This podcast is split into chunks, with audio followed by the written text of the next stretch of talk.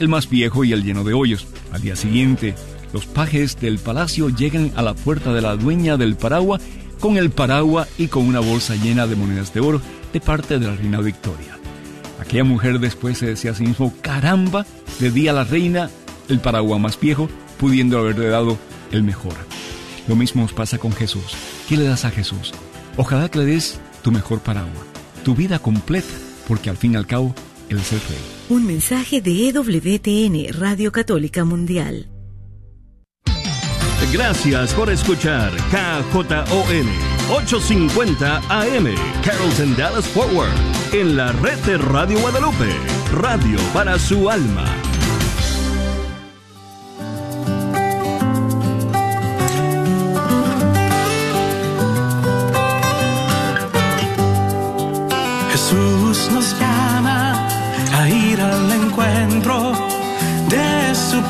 En todo lugar. Jesús nos llama a ser misioneros, llevando paz y caridad. Hoy es el tiempo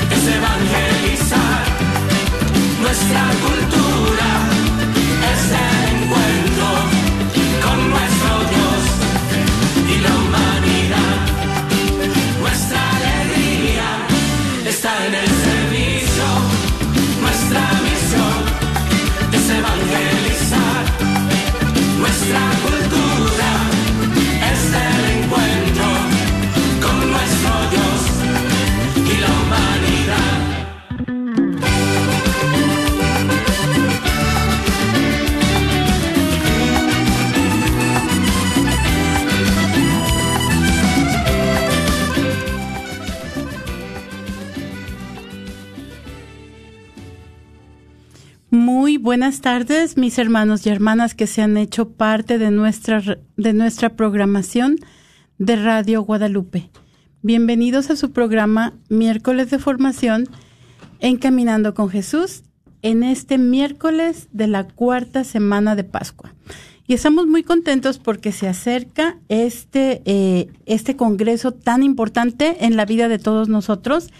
Y tenemos una pregunta para ustedes. ¿Tu familia y matrimonio eh, están bajo ataque? No, esa no era la pregunta. ¿Tu, les, ¿Tu familia y matrimonio están bajo ataque? Esa es una declaración. Y la pregunta para ustedes es, ¿qué estás haciendo para defenderlos? ¿Verdad? Ah, la batalla final entre Cristo y Satanás será sobre la familia y el matrimonio. Esto nos lo dijo Sor Lucía de Fátima. Nuestros hijos están siendo confundidos, nuestro matrimonio necesita renovarse y restaurarse. Y no esperes entonces hasta el punto en que ya sea muy tarde. Por eso te invitamos a nuestro próximo Congreso de Sanación para las Familias este próximo 18 de junio de 2022. Un día de encuentro de sanación y restauración familiar dedicado a la Sagrada Familia de Nazaret, implorando que restaure nuestro hogar y nuestras familias. No lo olviden, es el 18 de junio de 2022 en el Plano Event Center. Y para adquirir sus boletos o si quiere más información, puede llamarnos al 214-653-1515 o también al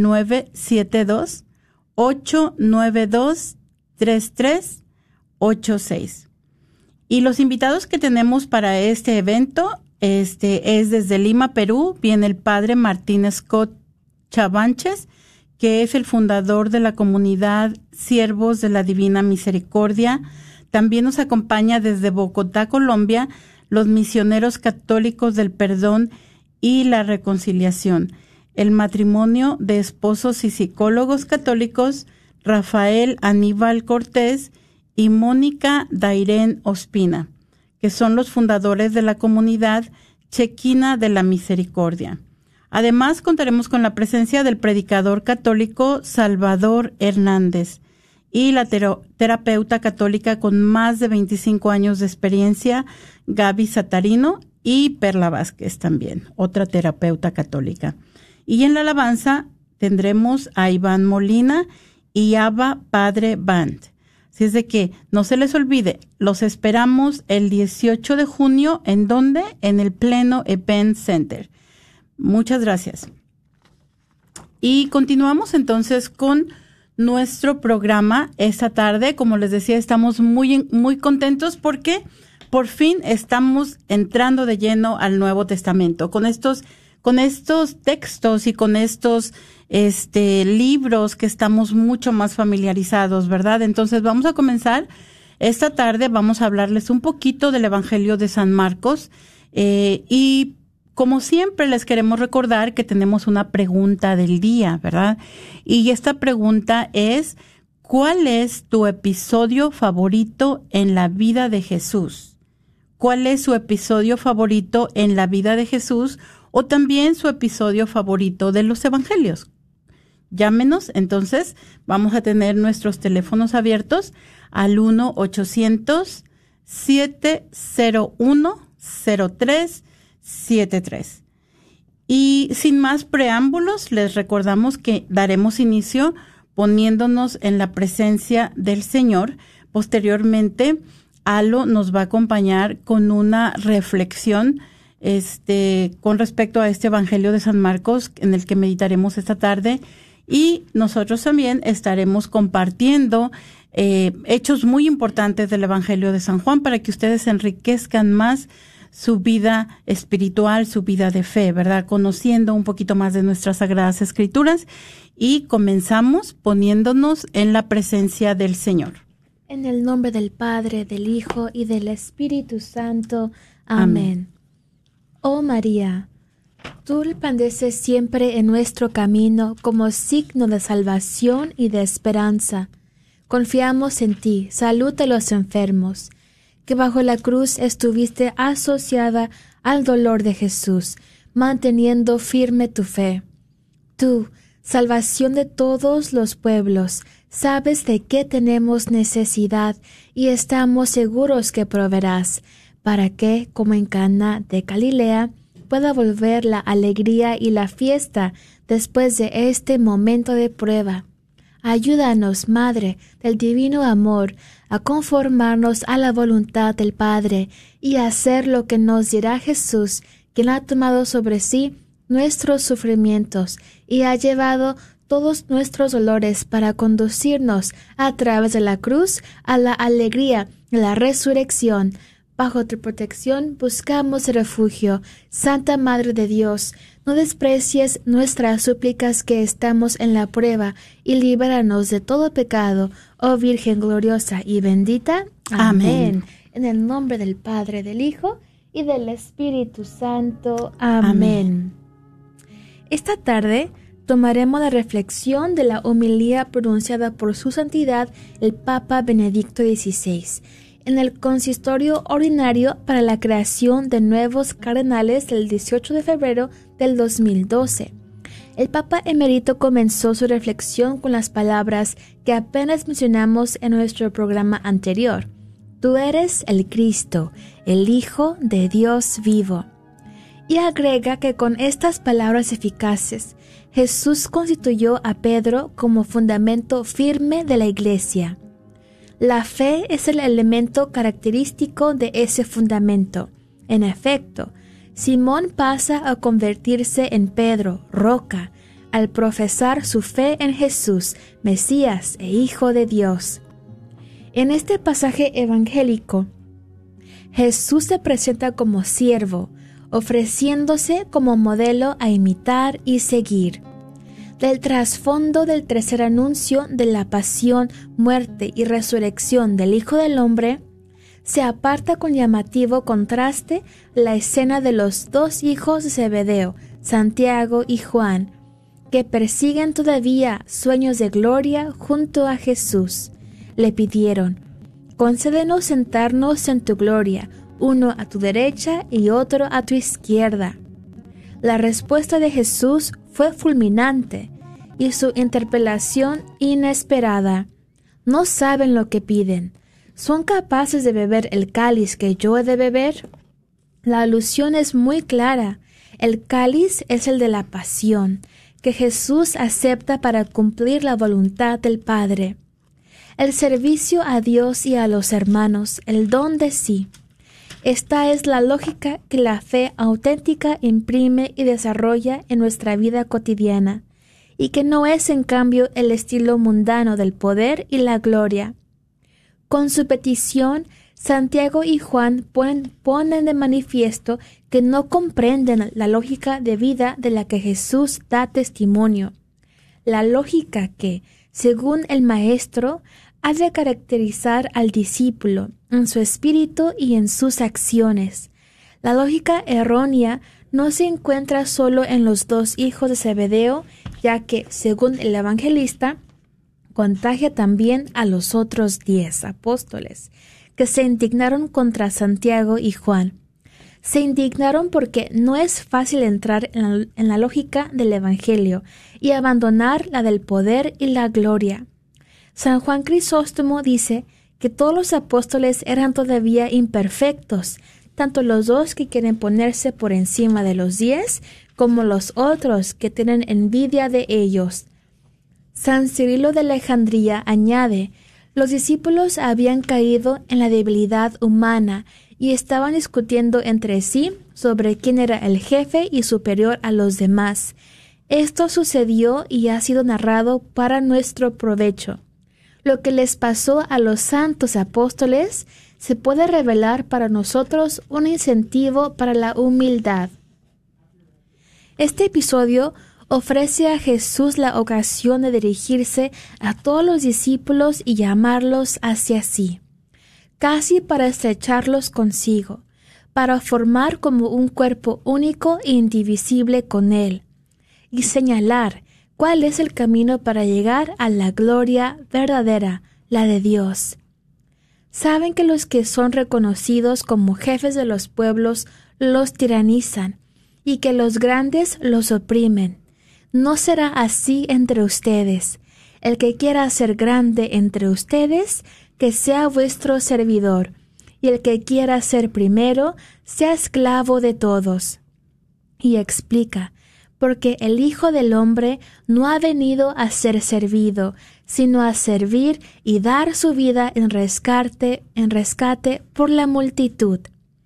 Estas palabras resuenan en lo más profundo del alma y representan una invitación y un llamado, un encargo y un impulso.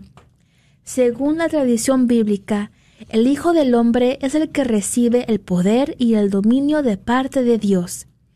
Jesús interpreta su misión en la tierra sobreponiendo a la figura del Hijo del Hombre la del siervo sufriente, descrito por Isaías. Él recibe el poder y la gloria solo en cuanto siervo, pero es siervo en cuanto que acoge en sí el destino de dolor y pecado de toda la humanidad. Su servicio se cumple en la fidelidad total y en la, responsabilidad plena por los hombres. Por eso, la aceptación libre de su muerte violenta es el precio de la liberación para muchos, es el inicio y el fundamento, la redención de cada hombre y de todo el género humano.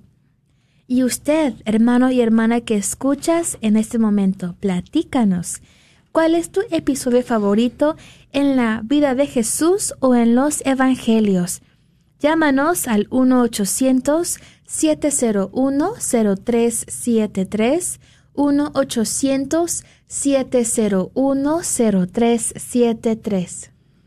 Muchas gracias a lo que bonita esta reflexión del Papa Benedicto, como siempre, ¿verdad? El maestro nos enseña tanto en una pequeña homilía, podemos aprender tantas cosas. Y una de las cosas que podemos resaltar para esta tarde de este, de este pasaje tan importante que tú nos trajiste es que definitivamente en este evangelio específico de San Marcos, Jesús se convierte en el siervo sufriente, en el siervo sufriente de Dios. Y es muy importante cómo San Marcos enfatiza esta imagen, porque en la vida del pueblo, en este tiempo que se escribe el Evangelio de San, de San Marcos, en los años 60, estaban este, sufriendo una persecución atroz de parte de las autoridades romanas. Entonces, San, San Marcos les está diciendo, si Jesús, que es Dios, sufrió tanto, pero Dios lo, uh, lo acepta, Dios, Jesús acepta esta, esta muerte violenta, como nos decías. Y este es el, este va a ser el inicio de la redención de todos los hombres y de todo el género humano. Y para el, para, en el caso de las personas que vivían en ese tiempo, este, de los cristianos que vivían, que eran perseguidos por los romanos, pues recordemos que si todo, Jesús también sufrió, ¿verdad? Entonces vamos a abrazar nuestro sufrimiento y vamos a resucitar con él a la vida eterna. Por eso es que no les importaba que los llevaran al Coliseo romano, que se los comieran los leones, entraban cantando, entraban, entraban dando gloria a Dios, ¿verdad? Y este, este evangelio fue un gran alimento espiritual para para los cristianos de ese tiempo. Entonces, vamos a, vamos a ver de qué se trata este evangelio y acuérdense muy bien de algo. Ustedes pueden, yo, yo siempre les digo, bueno, si, si no les gusta mucho leer, pues en, el, en nuestros YouTubes pueden ir a ver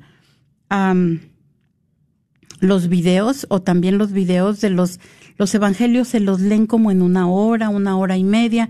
Entonces lo pueden escuchar, ¿verdad? dice, oh, como que eso yo nunca lo había oído antes, o si lo había oído, ya me lo sabía todo, cualquiera que sea el caso, pero hacer un pequeño recordatorio de lo que son los evangelios, ¿verdad? Porque en sí vamos a ver la vida de Jesús este, todo lo que fue desde su nacimiento, dependiendo de cada evangelio. Y cada evangelio comienza su historia en un momento específico y importante que es en este sentido trascendente para la comunidad para la cual se escribe el evangelio. Entonces, el evangelio de San Marcos, dijimos, escribió por los años 60, puede ser hacia el 70, ya para los 70 y en este tiempo tenemos que en el año 64, este, Nerón incendió el Coliseo romano y les echó la culpa a los cristianos. Entonces, este, pues, estaban siendo perseguidos y se les estaba dando muerte, ¿verdad? Por eso es, es en este entorno en el que Marcos nos da esta, esta narrativa. Entonces, ¿quién es el autor de este evangelio? Pues el autor no es nada menos que Marcos. Este, decimos Marcos es el discípulo de Pedro, sí, también fue discípulo de, de, Pablo, fue acompañante de Pablo, lo vamos a ver más tarde en los Hechos de los Apóstoles, fue compañero de Pablo, lo conocemos en los Evangelios como Juan Marcos, ¿verdad? Se cree que es la misma persona que también fue discípulo de San Pedro y originalmente este evangelio se escribió en griego. ¿Para quién es escrito el evangelio? Bueno, pues el, evangelio es escrito para la comunidad de judíos cristianos, podemos decir, para la comunidad judía, este, porque explica costumbres judías, ¿verdad? Y este evangelio también fue traducido a arameo, que era el lenguaje que se hablaba al regreso del exilio. Entonces se redacta en estos lugares, se redacta tanto en Galilea como Antioquía, como al sur de Siria y Roma. Estamos entonces, como yo les dije anteriormente, en el tiempo de la persecución romana y la comunidad se encuentra terriblemente amenazada. Eh, entonces, tenemos que Mar nos dice Eusebio de Cesarea en su historia eclesiástica, nos dice algo muy importante. Escuchen muy bien. Marcos fue el intérprete de Pedro y escribió con exactitud todo lo que él recordaba, pero no lo escribió en orden de lo que el Señor dijo e hizo, porque él no oyó ni siguió personalmente al Señor, sino como dije después, a Pedro. Este llevaba a cabo sus enseñanzas de acuerdo con las necesidades, pero no como quien va ordenando las palabras del Señor, mas de modo que Marcos no se equivocó en absoluto cuando escribía ciertas cosas como él las tenía en su memoria, porque todo su empeño lo puso en no olvidar nada de lo que escuchó y en no escribir nada falso. Entonces, esto es el sentido, ¿verdad? Que son las cosas más importantes. Y cuando nosotros nos, nos encontramos en estas, este, leyendo estos textos bíblicos, ahora tenemos que los estudiosos los leen como cualquier otro libro y dicen, bueno, esto sí lo dijo, ¿por qué dice esto primero que después? O Marcos los dice primero, Mateo lo dice después. Pero podemos nosotros preguntarnos algo, ¿verdad? Vamos a sentarnos alrededor de la mesa con todos nuestros hermanos y vamos a preguntar, ¿qué recuerdas de tu abuelo? ¿Verdad? ¿Qué, recordamos de nuestro abuelito? Y cada quien va a poner cosas que fueron importantes para ellos, ¿verdad? No es que alguno sea mentira y alguna sea verdad, pero ¿qué era lo importante de acuerdo a tu personalidad, de acuerdo a tu relación con tu abuelo que a ti este que, que tuvo un efecto importante en tu vida? Eso es lo que tú vas a recordar. Entonces, así es con las comunidades de fe porque dijimos anteriormente, son las comunidades de fe las que tienen la memoria histórica, ¿verdad? Por eso es que esto es verdadero, podemos confiar en que la comunidad de fe lleva toda esta memoria histórica, como nosotros tenemos la memoria histórica de nuestros seres queridos. Entonces, según Eusebio, ¿qué es lo que eh, leemos en este Evangelio? que Marcos recibió las enseñanzas de Jesús a través de Pedro. ¿Qué queremos decir con esto? Marcos seguramente no estaba con, entre los discípulos del Señor, sino que él escuchó la predicación de, de Pedro, al igual que las tres mil personas que se convirtieron el día de Pentecostés, ¿verdad? Entonces, Pedro no, no presenta una historia cronológica de la vida de Jesús sino que adapta las historias de acuerdo a las necesidades de su audiencia. Son estos los hechos que recuerda mi comunidad qué es lo más prevalente, qué es lo más importante, ¿verdad? Entonces Marcos va a hacer lo mismo que Pedro y va a ordenar todos los, los eventos de acuerdo a las necesidades de la comunidad de fe. Podemos decir, por ejemplo, eh, estábamos, escuchamos que Dios va a mandar, de acuerdo a los profetas, Dios va a mandar a alguien, un mensajero que va a anunciar las buenas nuevas, ¿verdad? Y este mensajero entonces es Juan el Bautista. Y San Marcos comienza su evangelio precisamente con la predicación de Juan el Bautista en el desierto. Y cuando todos esperan que ya esté el predicador y que entonces Dios viene a su rescate, vemos a Jesús entrando a esas aguas del Jordán y haciéndose bautizar por Juan, ¿verdad? Y vamos a ver que en este momento vamos a tener esta declaración filial que vemos por primera vez tenemos la Santísima Trinidad que este se revela, ¿verdad? En este momento del, bautismo del Señor. Se revela la Santísima Trinidad y vamos a, escuchar eh, la voz de Dios. En primer lugar tenemos el Hijo que entra a las aguas del Jordán. En segundo lugar tenemos el Espíritu Santo que desciende en forma de paloma y este y en tercer lugar escuchamos cómo se abren los cielos y, y eh, escuchan la voz de Dios que dice, este es mi Hijo muy amado en quien tengo mis complacencias. Entonces tenemos aquí a Jesús, ¿verdad? Que es Dios mismo. Entonces, les los invitamos nuevamente para que nos, para que nos llamen y nos platiquen cuál es su episodio favorito de la vida de Jesús o de los evangelios.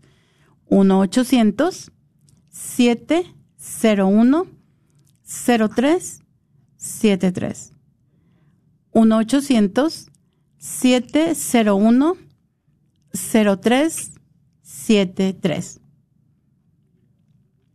Y bueno, entonces, eh, nosotros vemos las escrituras desde una perspectiva muy diferente a la que la veían sus discípulos. Y vamos a ver por qué. Porque antes de que, mientras los discípulos veían a Jesús, Jesús era completamente humano como cada uno de nosotros, se cansaba, dormía, comía, este, entonces lo veían como una persona demasiado normal, ¿verdad? No cabía en la mente que él fuera Dios, en la mente de los discípulos. Para nosotros nos ha llegado la revelación más de dos mil años después, aproximadamente dos mil años después de que se reveló Jesús como el Hijo de Dios, ¿verdad? Pero para ellos no era tan sencillo. Entonces, la posibilidad de que Jesús fuera divino nunca entró a la mente de los apóstoles. Y podemos decir, si Judas hubiera sabido que Jesús era Dios, definitivamente no se hubiera atrevido a venderlo, ¿verdad? Eh, por eso, cuando Jesús vemos que, que los vientos este, están a punto de, de voltear la, la barca y Jesús le dice al viento, cállate. Y, y los vientos este, se calman. Ellos se preguntan, pues, ¿quién es este? ¿Verdad? ¿Quién es este? Hasta hay una canción que dice, ¿quién es este? ¿A quién los vientos obedecen? ¿Obedecen o algo así? Ellos tenían una idea de un Mesías, definitivamente, de un Mesías, pero en un sentido muy diferente al que lo conocemos hoy. Nosotros decimos eh, el Mesías, es Jesús. literalmente, Mesías y Jesús, ¡pum!, son una misma cosa. Pero para ellos, como judíos, lo único que quería decir esta palabra Mesías era el ungido. No era ni Dios, este, era el ungido, ¿verdad? Era el ungido que estaba a cargo de dirigir el pueblo de Dios. Por ejemplo, era un, ungido como Moisés, un ungido como el rey David, un ungido como el rey Ciro, ¿verdad? A quienes este, ungían con aceite cuando les daban esa misión tan especial de parte de Dios. Entonces, en este sentido, Jesús como hijo del hombre que iba a sufrir y iba a morir, pues estaba muy lejos de lo que e, era, era un personaje muy contrastante con un Mesías geopolítico que iba a derrotar al imperio romano y les iba a volver a dar su libertad. Entonces, también en el Evangelio de San Marcos tenemos un sentido de secreto, que no le digan a nadie, no les digan que yo soy, que yo soy el Mesías, ¿verdad? Entonces, en los hechos de los apóstoles, si ustedes dicen, bueno, quiero quiero leer la versión corta del Evangelio de San Marcos. Bueno, pues en los Hechos de los Apóstoles las, la pueden leer precisamente en el capítulo 10 del versículo 36 al 43. Pero antes los voy a volver a invitar a que nos cuenten cuál es su episodio favorito en la vida de Jesús o en los Evangelios. ¿A ti te gustaría compartirnos algo? Claro que sí. Estuve, estaba reflexionando antes del programa y Creo que el, episodio que siempre me, encanta y siempre me da otro mensaje dependiendo cómo me encuentro yo en el momento es cuando Jesús se encuentra con la mujer samaritana. Y más porque salió una serie eh, sobre la vida de Jesús y a mí me impactó muchísimo.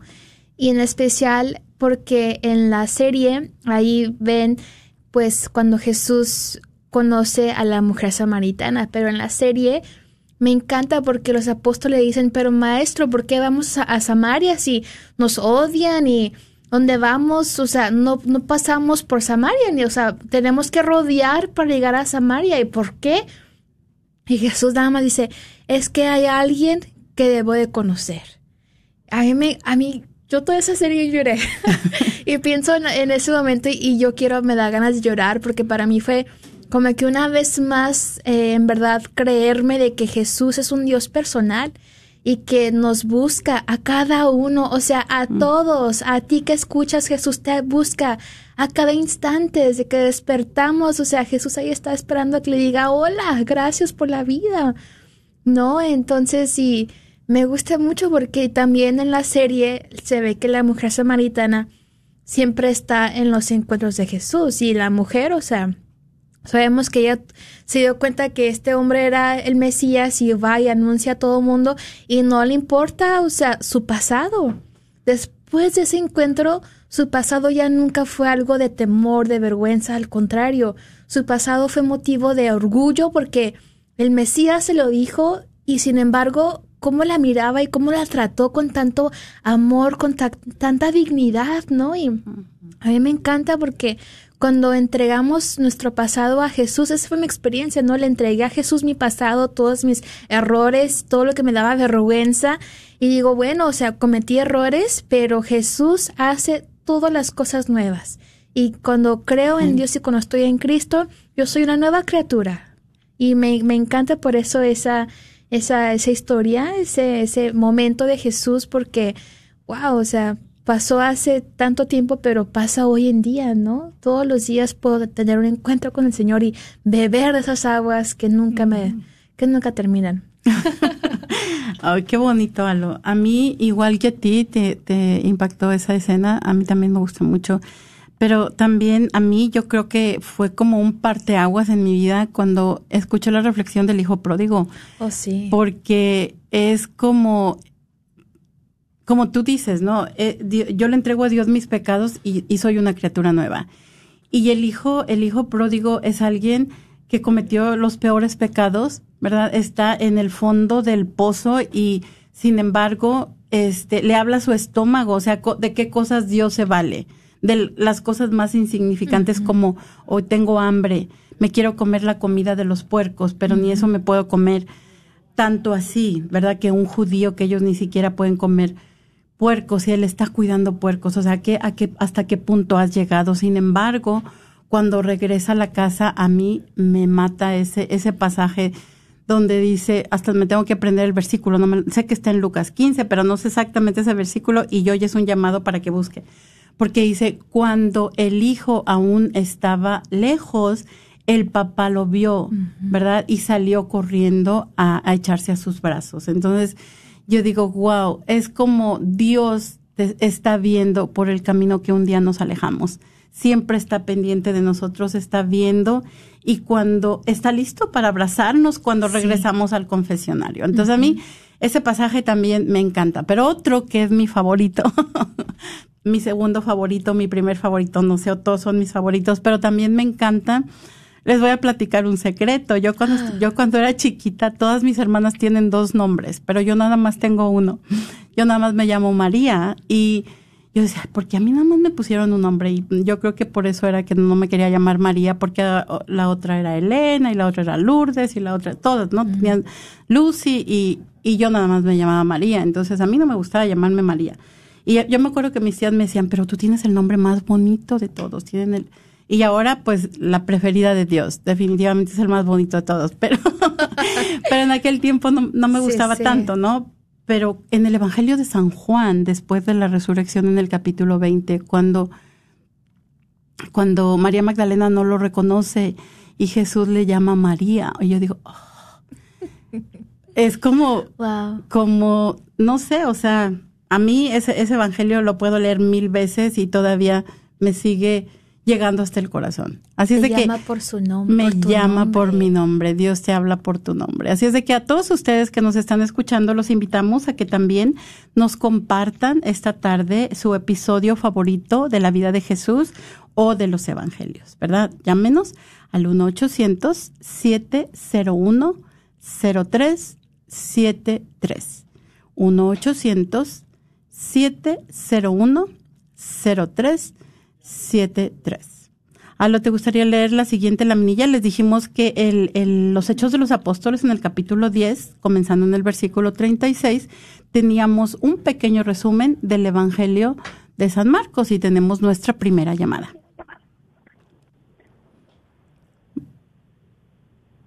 Muy buenas tardes. ¿Con quién tenemos el gusto?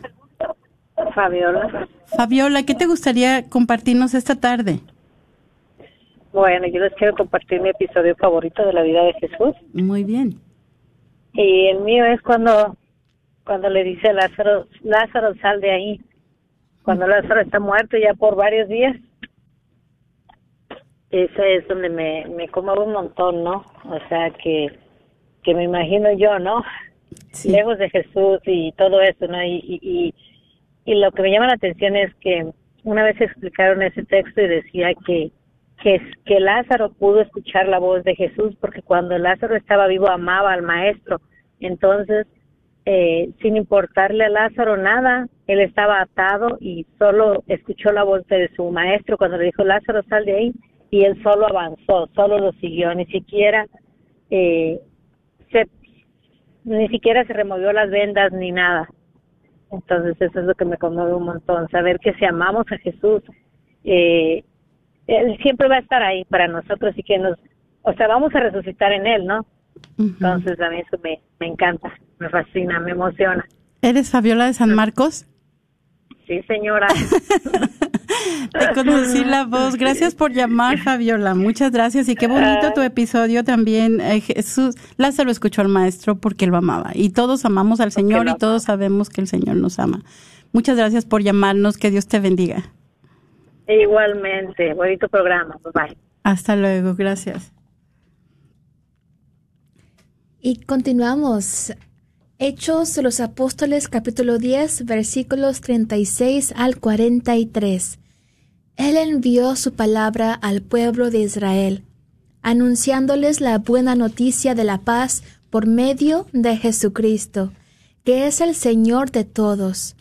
Ustedes ya saben qué ha ocurrido en toda Judea, comenzando por Galilea, después del bautismo que predicaba Juan como Dios ungió a Jesús de Nazaret con el Espíritu Santo, llenándolo de poder. Él pasó haciendo el bien y curando a todos los que habían caído en poder del demonio, porque Dios estaba con él. Nosotros somos testigos de todo lo que hizo en el país de los judíos y en Jerusalén, y ellos mataron, suspendiéndolo de un patíbulo. Pero Dios lo resucitó al tercer día y le concedió que se manifestara no a todo el pueblo, sino a testigos elegidos de antemano por Dios, a nosotros, que comimos y bebimos con él después de su resurrección, y nos envió a predicar al pueblo y a testiguar que él fue constituido por Dios juez de vivos y muertos. Todos los profetas dan testimonio de él, declarando que los que creen en Él reciben el perdón de los pecados en virtud de su nombre. Palabra de Dios. Te alabamos, Señor. Muchas gracias, Aló. Y entonces es, es cierto, ¿verdad? Que este es un, es un pequeño ah, resumen de lo que es el Evangelio de San Marcos, porque nos dice, eh, envió a su palabra enviándole la buena nueva, ¿no? Y es lo que dice Juan el Bautista, esta, la voz que clama en el desierto, ¿no? se preparen el camino del Señor. Y esto es lo que leemos también nosotros en nuestras escrituras en el tiempo de Adviento, porque ya va a venir el Señor. Pero en ese tiempo Dios ya estaba aquí, Dios ya eh, estaba a punto de entrar en escena, ¿verdad? La noticia de la paz por medio de Jesucristo y nos dice que es el Señor de todos. Y recordemos que para ellos la palabra Señor o la traducción que nosotros vemos de esta palabra quiere decir Dios, ¿verdad? Entonces, después del, su bautismo, ya sabemos, después de su bautismo, eh, del bautismo de Juan, que se hace bautizar por Juan, y en el cual fue ungido con el Espíritu Santo, este, él pasó haciendo el bien. Después, una vez que se hace bautizar, entonces comienza su ministerio. Y eso es lo que quiere decir este en los hechos cuando dice que hace el bien pasó curando a todos los que habían caído en el poder del demonio porque Dios estaba con él. Y yo no sé si ustedes recuerdan, pero yo les voy a recordar. ¿Se acuerdan que cuando que cuando el pueblo de Dios pasa, cuando Moisés pone su su báculo en el mar rojo, se abre el mar rojo, porque ellos están en, es, en esta tierra, ¿verdad? Y van a caminar, este, a través de la tierra seca cuando van escapando de Egipto. Y también dijimos cuando vimos a la entrada a la tierra prometida, cuando Josué entonces les dice a los sacerdotes que van ah, guiando, que van cargando el arca de la alianza, nos dice en el libro de Josué que cuando los sacerdotes pisaron este el, el río Jordán, se abrieron también las aguas como un paralelo a lo que pasó cuando escapan de Egipto. Y ahora cuando Jesús pone los pies dentro del río Jordán nuevamente, se abren los cielos. ¿Y esto qué nos indica a nosotros? Que Jesús nos va guiando al cielo, ¿verdad? Entonces, así como se abre el agua para que pase, para que pase nosotros, también por el poder que le ha dado el Espíritu Santo, por el poder que le ha dado Dios, los cielos se abren en el bautismo del Señor, porque Él nos está dando a través de su encarnación el ingreso al reino de los cielos. Así es de que qué maravilla conocer estos evangelios, ¿verdad? Sabemos también el resto de la historia, este, Jesús le, le han dado muerte, lo, lo, han puesto en un patíbulo, pero Dios lo resucita en el tercer día y le, con, y le concede entonces que se manifieste algunos cuantos testigos elegidos de antemano por Dios, ¿verdad? Entonces, este, los envía también a predicar y también a atestiguar que Él fue constituido como juez de vivos y muertos, ¿verdad? Y a todos nosotros, como nos decía Fabiola, a todos los que creemos en el Señor, a todos los que amamos el Señor, entonces va vamos a recibir el perdón de los pecados en virtud de su nombre. Entonces, vamos a tener una pequeña guía de la lectura de San Marcos y comienza San Marcos con su prólogo que va a hacer de el capítulo 1, 1 al 13, ¿verdad? Desde el primer capítulo y este capítulo nos va a dar la confianza y siempre vamos a ponernos en la perspectiva que esta comunidad está siendo perseguida, ¿verdad? Entonces, este prólogo nos va a dar la confianza de que Jesús es el Hijo de Dios.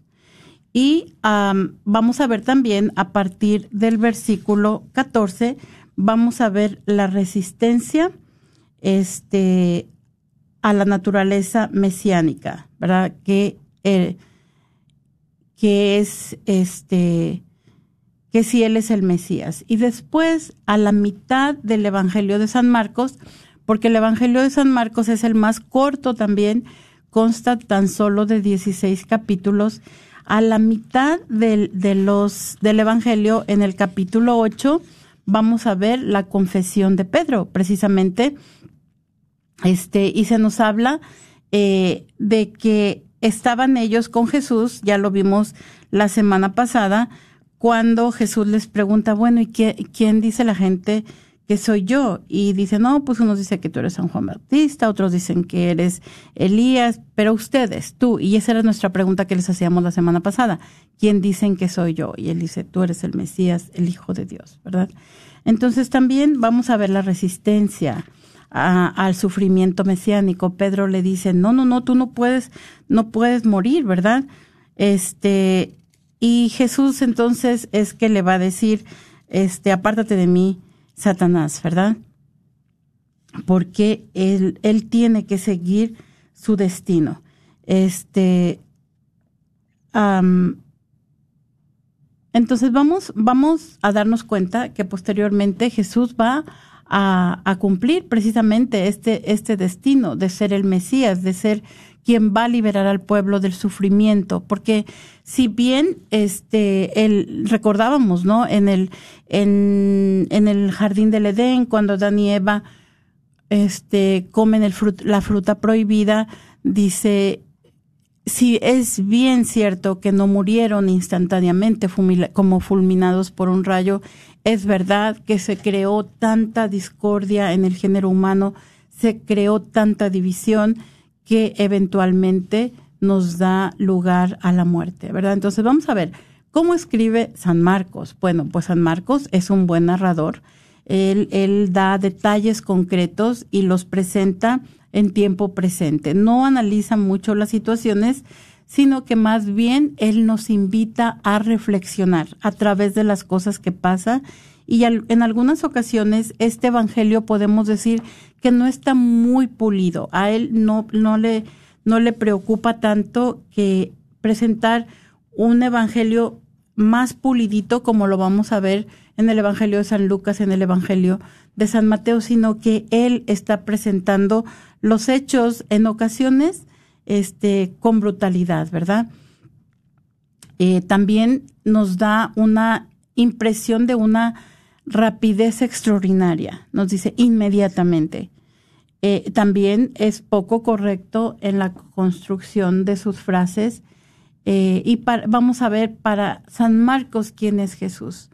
Pues no es nadie más que el Cristo, ¿verdad? Y decíamos que Cristo en griego quiere decir lo mismo que Mesías en hebreo. Entonces, no es otra cosa que el ungido. Esta es la traducción al griego. Y esto dijimos en el tiempo que estuvimos viendo el Antiguo Testamento, pues que la invasión griega no solamente fue una invasión militar, pero que también fue una invasión cultural. Inclusive los libros de la Biblia se tradujeron a este lenguaje, ¿verdad? Entonces, el Cristo va a ser la traducción que le dan a la palabra ungido, a la palabra Mesías, el Hijo de Dios. Jesús es Dios mismo. Entonces, vamos a ver la declaración del centurión, que se dice que probablemente fue mismo el mismo Marcos, el centurión que está al pie de la cruz y que da esta declaración de fe verdaderamente ese hombre era el Hijo de Dios. Entonces tenemos este sentido del secreto mesiánico en el Evangelio de San Marcos. ¿Qué, queremos decir con esto? Bueno, pues nos damos cuenta que a Jesús incluso lo reconocen los demonios, ¿verdad?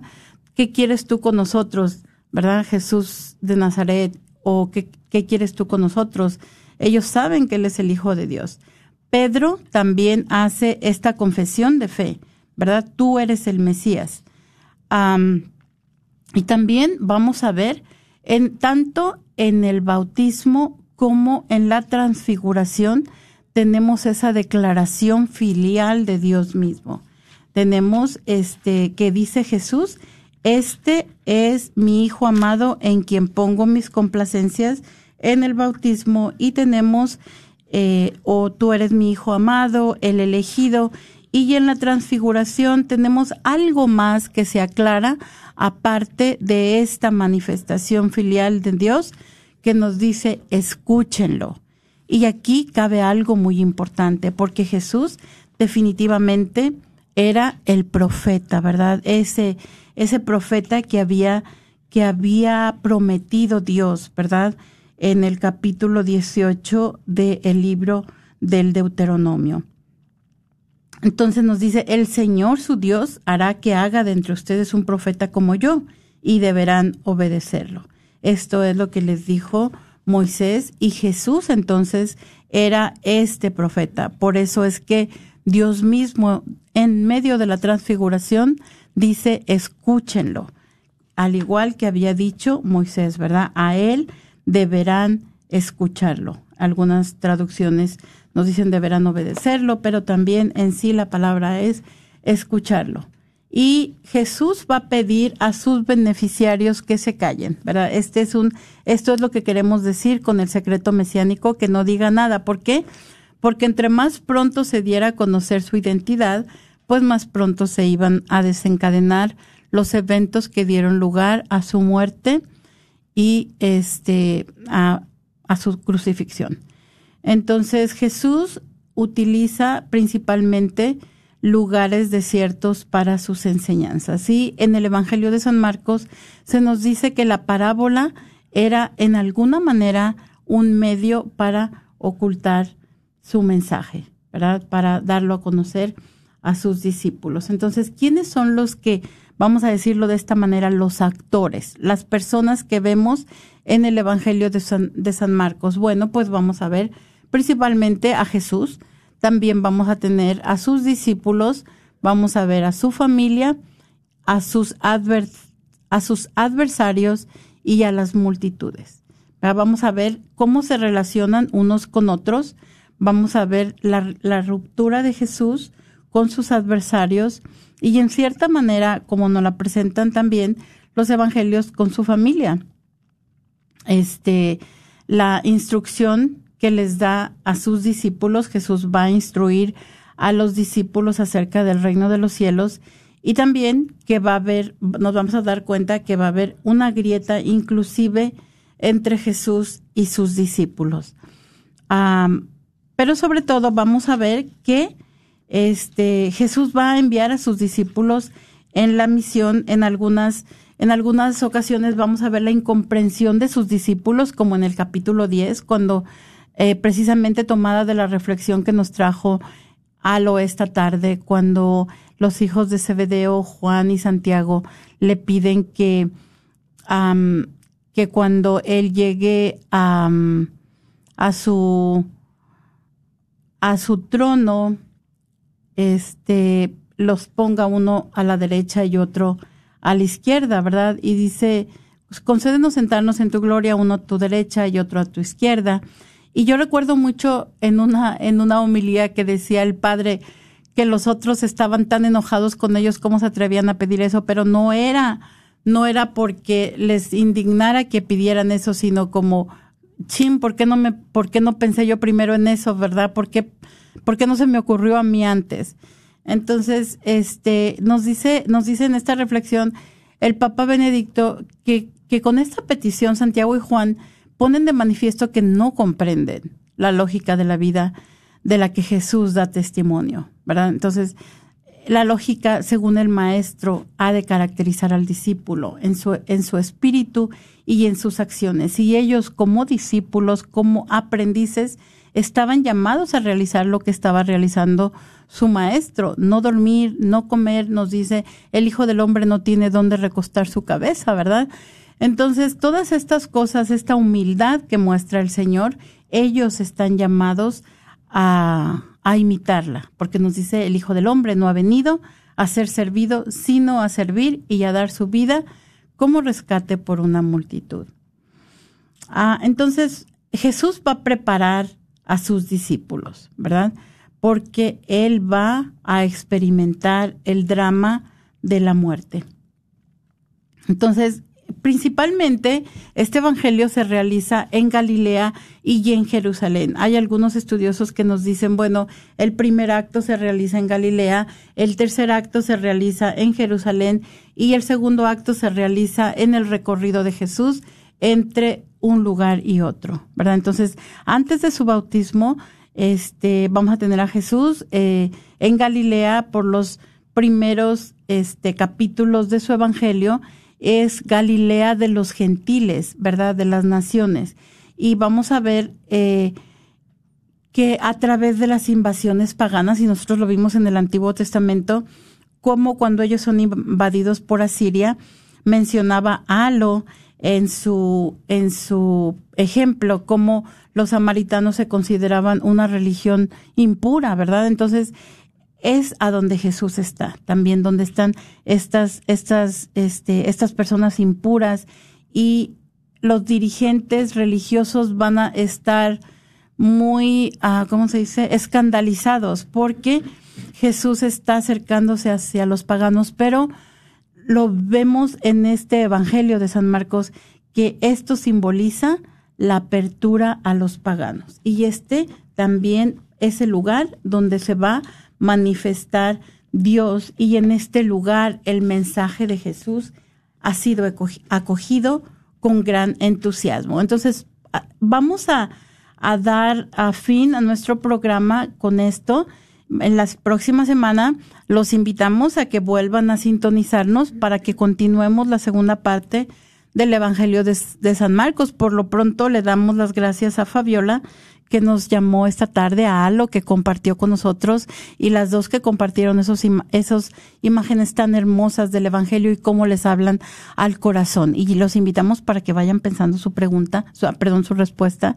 Vamos a seguir hablando del Evangelio de San Marcos y también agradecemos a todas las personas que nos acompañaron a través de estas ondas benditas de Radio Guadalupe y a ustedes que nos acompañaron a través de Facebook. Que Dios los bendiga. Aprovecho también para invitarlos una vez más a nuestro próximo Congreso de Sanación Familiar. Primeramente Dios va a ser el 18 de junio en Plano Event Center. Eh, tenemos paquetes familiares, dos papás y dos jóvenes. Y también hay cuidado de niños, pero es cupo limitado, así que aparta tu lugar tempranito. Llama al 972-892-3386, 972-892-3386.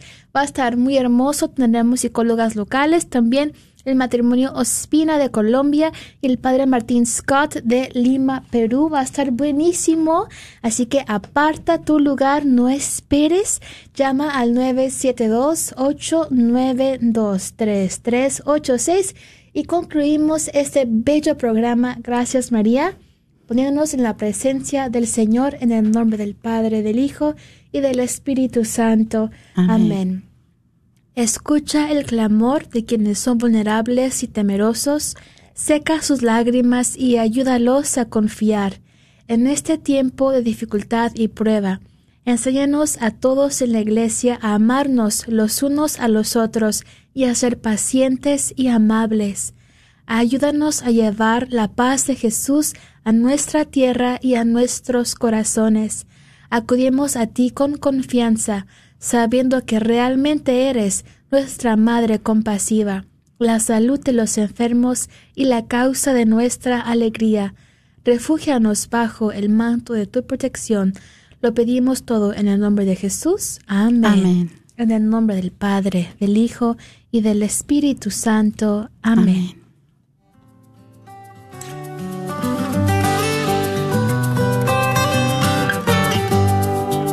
Jesús nos llama a ir al encuentro de su pueblo en todo lugar. Jesús nos llama a ser misioneros, llevando paz y caridad. Hoy es el tiempo de ir al encuentro, dando consuelo y sanando el dolor. Ir por los campos y las ciudades, llevando. Fue hace años. ¿No es hora de que lo hubieras superado? Parece que fue ayer. El dolor sigue ahí. La culpa aún me atormenta. La tristeza es tan grande. No entiendo estos arranques de coraje. Sufre por un aborto provocado. Podemos ayudar. Llame al 972-900-SANA. No tema, todo es confidencial. Quiero sentirme viva de nuevo. A veces me siento vacía. Las cosas no están mejorando. No sufra más. Llame al 972-900-SANA o vaya a racheldallas.org. Omar y Marielena Ornelas, miembros de la Parroquia del Santísimo Sacramento, te invitan a visitar BAC LED Lights, Signs and Banners, donde te ofrecerán una gran variedad de luces LED para tu negocio, inclusive luces para tu hogar. ¿Buscas que el nombre de tu negocio sobresalga? Llámale a Omar y deja que él te ayude a diseñar el nombre de tu negocio, donde puedes incluir luces LED, como tú lo pidas. O de pronto andas buscando un anuncio de abierto o cerrado para tu negocio, alumbrado para el estacionamiento de tu negocio, llámales al 972-685-9391 y con gusto te atenderán. 972-685-9391. No lo olvides, BAC LED Lights, Signs and Banners tiene todo lo necesario para poder hacer sobresalir tu negocio con luces LED. Este es un patrocinio para la red Radio Guadalupe. Hola, soy Dr. Peralta, quiropráctico. Si usted sufre de dolores de artritis o musculares como dolores de coyunturas en el cuello, espalda o cintura, también inflamación en los hombros, manos, rodillas y pies, háblenos al 214-942-3700. 214-942-3700. Recuerde, también atendemos cualquier accidente de auto o de trabajo. 214-942-3700. Este es un patrocinio para la red de Radio Guadalupe. ¿Has pensado instalar un candelabro en tu sala? BAC LED Lights, Signs and Banners tiene una gran variedad de candelabros de cristal y con luces LED. En BAC LED Lights también podrás encontrar lámparas para tu cocina, luces LED especiales para los techos, baños y patios. Localizados en el 2727 Southampton Road, Dallas, Texas 75224, muy cerca de la esquina con la Illinois. ¿Andas buscando algo en específico? Llámales al 972-685-9391. 972-685-9391. No lo olvides, ahí encontrarás una gran variedad de luces LED para tu hogar o negocio. Y a la vez, ahorrarás energía en el pago mensual. Este es un patrocinio para la red Radio Guadalupe. Gracias por escuchar KJON 850 AM en la red Radio Guadalupe, radio para su alma, la voz fiel al Evangelio